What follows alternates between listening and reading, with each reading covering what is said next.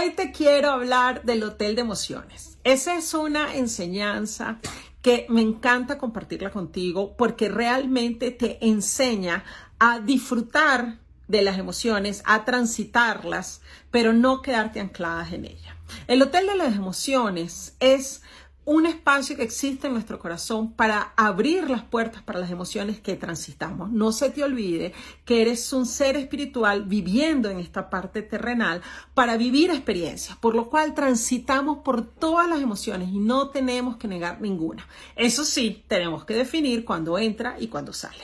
No es la casa de las emociones, es el hotel porque tiene un espacio específico para hacer check-in y check-out cuando entra y cuando sale. Entonces, tienes una tristeza, sí, hay que abrazar esa tristeza, pero tienes que definir también a cuánto tiempo vas a vivir a través de esa tristeza.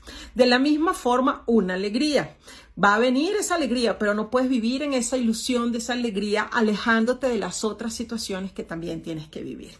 Y por eso la impermanencia es tan importante. Fruta de las emociones, aprovechalas, abrázalas cuando sea necesario, pero siempre con la conciencia clara de que es un momento transitorio. Todo pasa y no nos podemos quedar pegados ni en la alegría, ni en la tristeza, ni en el miedo, ni en el terror, ni en estar asustado, ni en la ansiedad. La vida es continua y hay que vivirla continuamente en el momento presente. Te invito a que uses el Hotel de las Emociones para transitar tus emociones saludablemente. Un beso grande.